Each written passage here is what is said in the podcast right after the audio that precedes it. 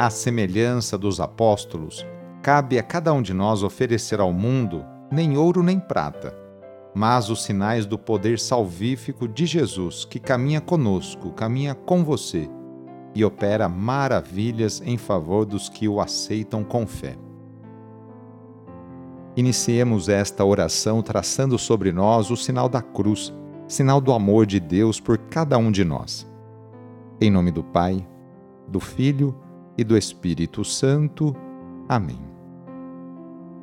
Senhor nosso Deus, nosso Pai, nós cremos em vós, nós esperamos em vós, nós vos amamos, nós vos agradecemos este dia e vos damos graças porque estamos com vida Oferecemos este dia ao Senhor com todas as nossas alegrias e sofrimentos, com todos os nossos trabalhos e divertimentos.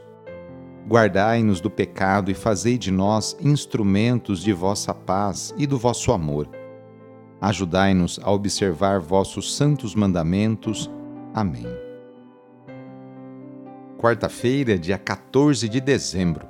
O trecho do Evangelho é escrito por Lucas, capítulo 7 versículos de 19 a 23. Anúncio do Evangelho de Jesus Cristo segundo Lucas. Naquele tempo, João convocou dois de seus discípulos e mandou-os perguntar ao Senhor: És tu aquele que há de vir ou devemos esperar outro? Eles foram ter com Jesus e disseram: João Batista nos mandou a ti para perguntar: És tu aquele que há de vir ou devemos esperar outro? Nessa mesma hora, Jesus curou de doenças, enfermidades e espíritos malignos a muitas pessoas e fez muitos cegos recuperarem a vista. Então Jesus lhes respondeu: Ide contar a João o que ouvistes e vistes. Os cegos recuperam a vista, os paralíticos andam, os leprosos são purificados, os surdos ouvem, os mortos ressuscitam e a boa nova é anunciada aos pobres. E feliz é aquele que não se escandaliza por causa de mim. Palavra da Salvação. Hoje a Igreja faz memória por São João da Cruz. Seu nome de batismo é Juan. Ele nasceu em Ávila, na Espanha, em 1542 com a morte do pai, a mãe mudou para Medina, onde Juan trabalhava num hospital de dia e estudava gramática à noite.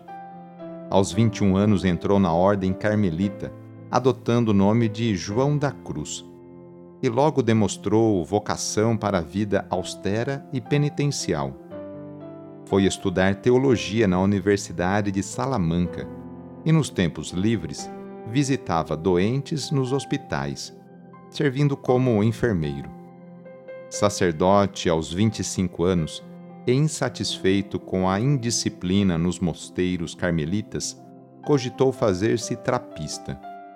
Conheceu então Santa Teresa de Ávila, que o convenceu, com ela, a reformar o Carmelo esta reforma implicava na oposição dos muitos que se sentiam desconfortáveis com uma vida mais fiel ao espírito original da ordem, e por isso ele sofreu perseguições e calúnias, chegando a ficar encarcerado nove meses na prisão de um dos conventos que se opunham à reforma.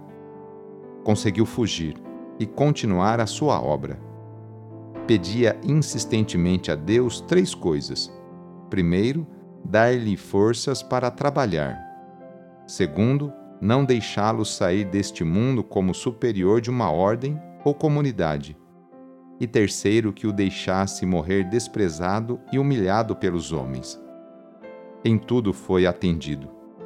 Através das penitências e sofrimentos, João chegou a um altíssimo grau de santidade que incluiu êxtases e visões. Profundamente contemplativo, deixou obras essenciais de temas ascéticos e místicos, de valor perene e que lhe conferiram o título de Doutor da Igreja. Sua poesia lírica é também uma das mais expressivas da literatura espanhola. faleceu após penosa doença em 14 de dezembro de 1591, com apenas 49 anos de idade, na Espanha, após novas incompreensões e calúnias. Foi exonerado de todos os cargos na comunidade, passando os seus últimos meses no abandono e na solidão. Hoje queremos colocar nas mãos de Deus a vida de tantas crianças, adolescentes e jovens. Quantas famílias neste momento não passam dificuldades com seus filhos? Peçamos que Deus afaste nossos jovens do caminho das bebidas, das drogas e da violência, para que a juventude tão querida e amada por Deus e por Dom Bosco seja o presente e o futuro de nossa cidade, estado e país. Reúna agora as crianças, os adolescentes e os jovens e vamos pedir a Deus a sua bênção sobre elas. Senhor nosso Deus, que da boca das crianças recebestes o louvor do vosso nome, olhai benignamente para estas crianças e por esses jovens, e assim como vosso Filho, nascido da Virgem Maria, recebia de boa vontade as crianças e os jovens, as abençoava, abraçava, e as punha a todos como exemplo a imitar, assim também, Pai Santo, derramai sobre elas a vossa bênção, para que, à medida que vão crescendo, por meio de sã convivência com os adultos e com a assistência do Espírito Santo, se tornem testemunhas de Cristo no mundo e sejam mensageiras e defensoras da fé na qual foram batizadas. Por nosso Senhor Jesus Cristo, vosso Filho, na unidade do Espírito Santo. Amém. Receba neste momento a bênção de Deus. Ele está junto de você e te acompanhará por toda a sua vida. A nossa proteção está no nome do Senhor, que fez o céu e a terra. O Senhor esteja convosco, Ele está no meio de nós. Pela intercessão de Santa Rita de Cássia, desça sobre você, sobre a sua família, sobre o seu trabalho e intenções a bênção do Deus Todo-Poderoso, Pai, Filho e Espírito Santo. Amém. Foi muito bom rezar com você hoje. Se esta oração está te ajudando, eu fico muito contente.